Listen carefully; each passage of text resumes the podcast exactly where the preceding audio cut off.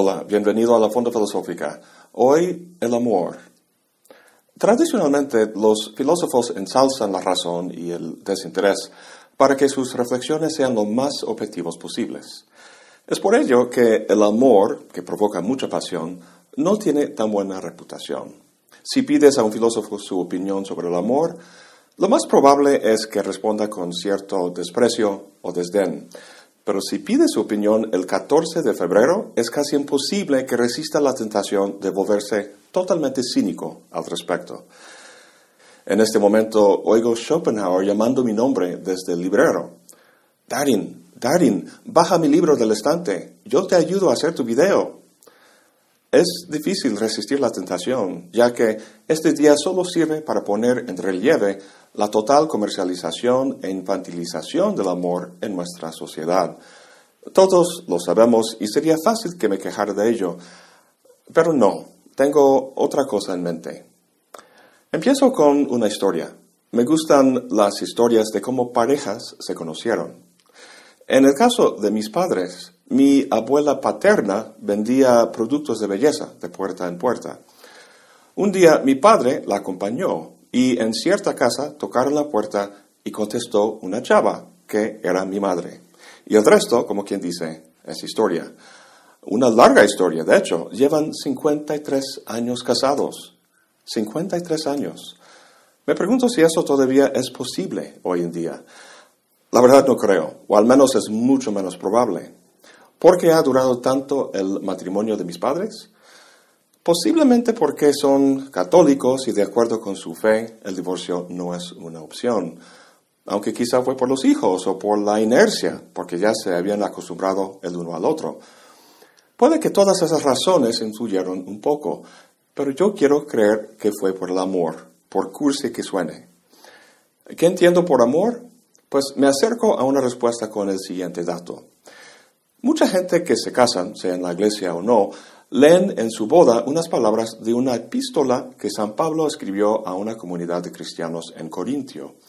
Ahí dice, el amor es sufrido, es benigno, el amor no tiene envidia, el amor no es jactancioso, no se evanece, no hace nada indebido, no busca lo suyo, no se irrita, no guarda rencor. Lo que se traduce como amor es la palabra griega agape, lo cual es correcto, pero la palabra filia y eros se traducen también como amor, de modo que se pierden matices. Algunas traducciones de la Biblia traducen ágape en esta epístola de San Pablo como caridad en vez de amor. Eso me parece muy sugerente. Caridad en este contexto no tiene el sentido contemporáneo de donar dinero o ropa a los pobres, sino de ocuparse del otro, del prójimo, de querer el bien para él, de ser compasivo y solidario con el otro. ¿Es ese amor al prójimo, el ágape, lo que conmueve a los novios en la boda? ¿No es más bien el eros, esa intensa atracción loca que uno siente no por cualquiera, sino por alguien en particular? Pues sí, pero no del todo. Es, es que es más complicado que el uno o el otro. El agape y el eros se distinguen en su aplicación o extensión. El uno capaz de aplicarse a cualquiera y el otro, el eros, a uno solo o a muy pocos. Sin embargo, al combinar los dos, al tratar con caridad el objeto de atracción erótica, nace el amor en su sentido pleno. Al menos eso es lo que quiero pensar. En su maravilloso libro, La llama doble, Octavio Paz aunque no hable de la caridad, nos enseña cómo sucede esto. Antes de seguir, se me vino a la mente lo que dice Schopenhauer sobre el amor. Sí, sigue llamándome desde el estante. A saber que, en términos generales, el amor es un gran ardid de la naturaleza. Es decir, que no es más que un medio para juntar a dos personas para propagar la especie. No somos más que juguetes de la famosa voluntad schopenhaueriana. Puede que pienses que esa voluntad sea un excesivo producto de la imaginación metafísica de Schopenhauer, pero no. Una forma de visualizarlo concretamente es pensar en la entropía. 99.9999, quién sabe cuántos 9% del cosmos está regido por la segunda ley de la termodinámica, es decir, por la pérdida de energía y orden. La flecha de esa dinámica es inexorable, menos en algunas cuantas motas esparcidas en la inmensa oscuridad donde hay vida biológica.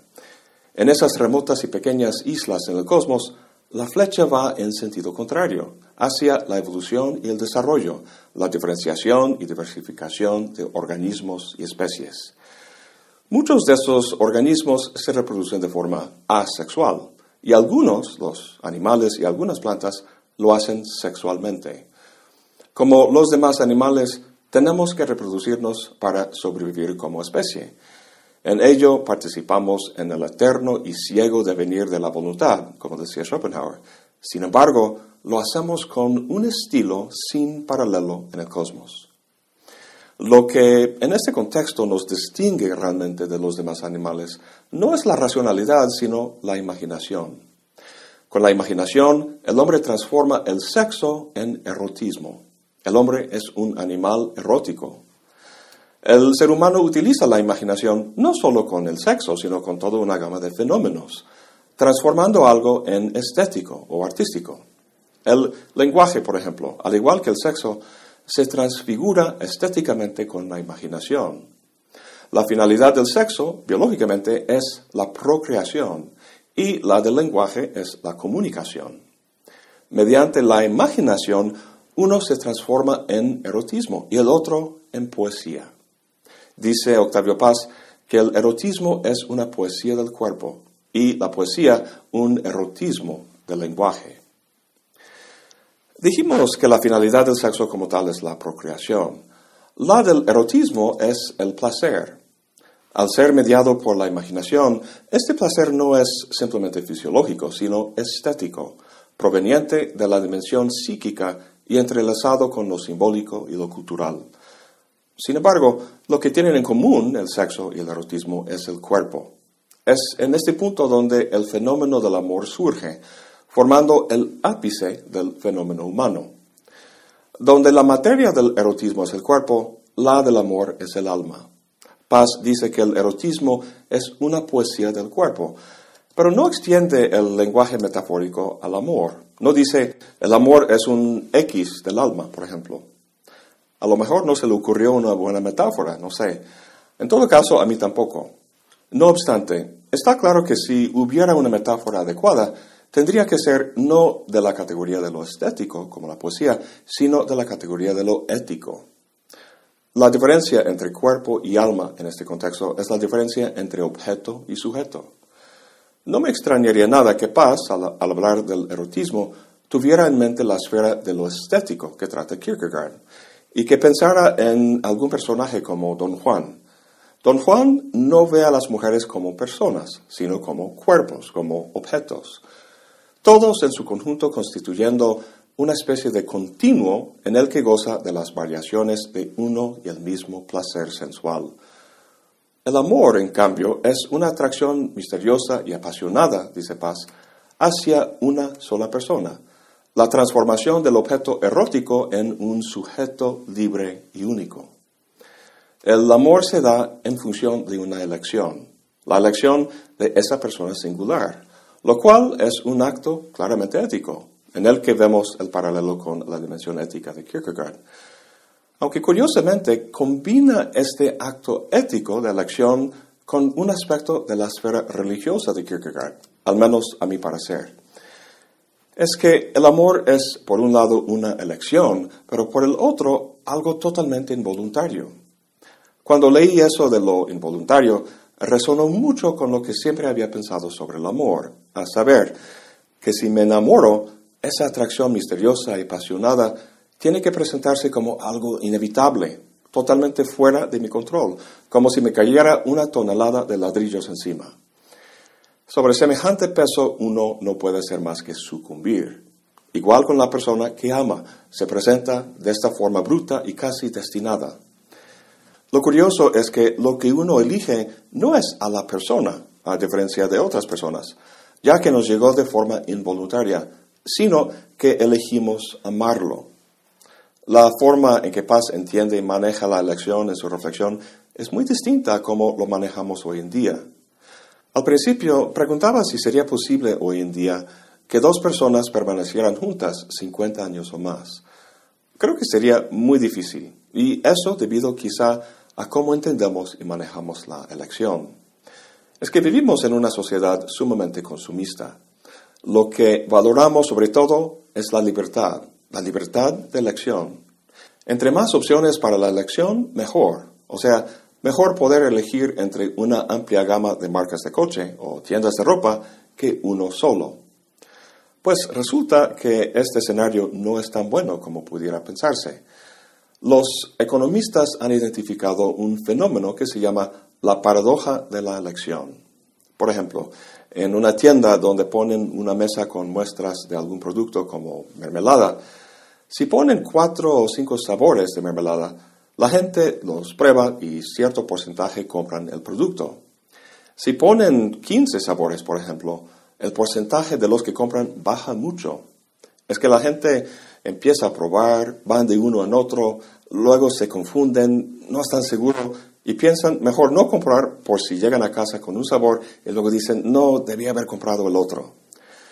Para evitar esa incertidumbre y posible arrepentimiento, no compran. De modo que entre menos opciones, mejor. Menciono todo esto porque hoy en día mucha gente busca el amor de su vida en sitios de encuentro en Internet. ¿Qué es lo que uno ve ahí? Pues página tras página de perfiles, de fotos de personas. Uno se para en un perfil y piensa que está bien, o al menos no está mal, pero luego dicen, a lo mejor el amor de mi vida esté en la siguiente página. Entonces siguen.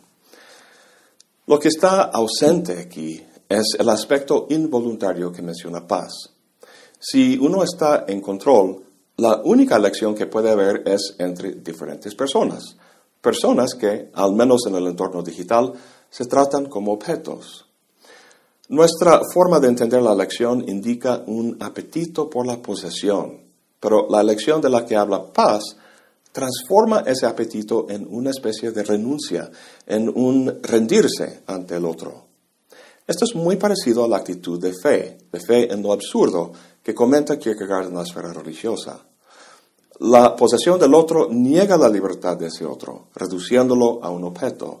El amor, en cambio, es cuando uno elige libremente el destino que le ha tocado en la forma de esa persona singular. Y eso puede suceder si uno rechaza la posesión a favor de una negación de la propia soberanía de uno. Como dice Paz de forma tan bella, el amor es un accidente que nuestra libertad transforma en una elección. Y con esto vuelvo a mi reflexión sobre la epístola de San Pablo y la traducción de ágape como caridad.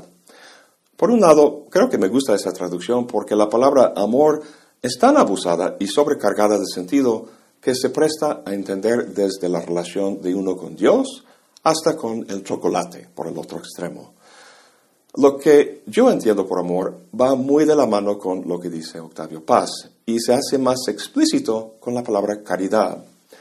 Sí, caridad o ágape tiene ese sentido de amor al prójimo, de ser solidario y compasivo con el otro, con cualquier otro.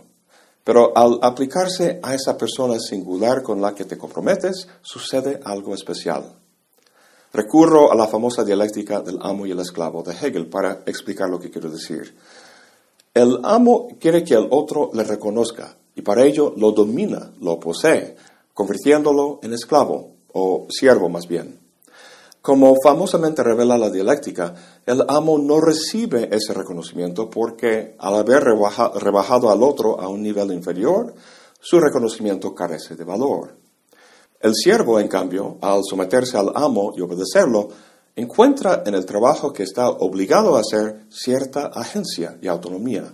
Es decir, mediante su servidumbre, el siervo cobra una humanidad de la que el amo, por su afán de dominio, ni se da cuenta. El siervo fue obligado a someterse, a negar su soberanía, como diría Paz. Pero a lo que voy es que en el amor entre dos personas, esa es una actitud que uno puede tomar de forma voluntaria. Para mí, el amor, cuando los dos hacen eso, es como una mutua servidumbre, que en vez de rebajar al otro, cultiva y posibilita la libertad y autonomía de cada uno. Eso es el verdadero reconocimiento. Y ahora veo que en vez de fuerzas sociales o ideologías religiosas, que eso es lo que está detrás de un matrimonio de 53 años. Feliz día del amor y la amistad.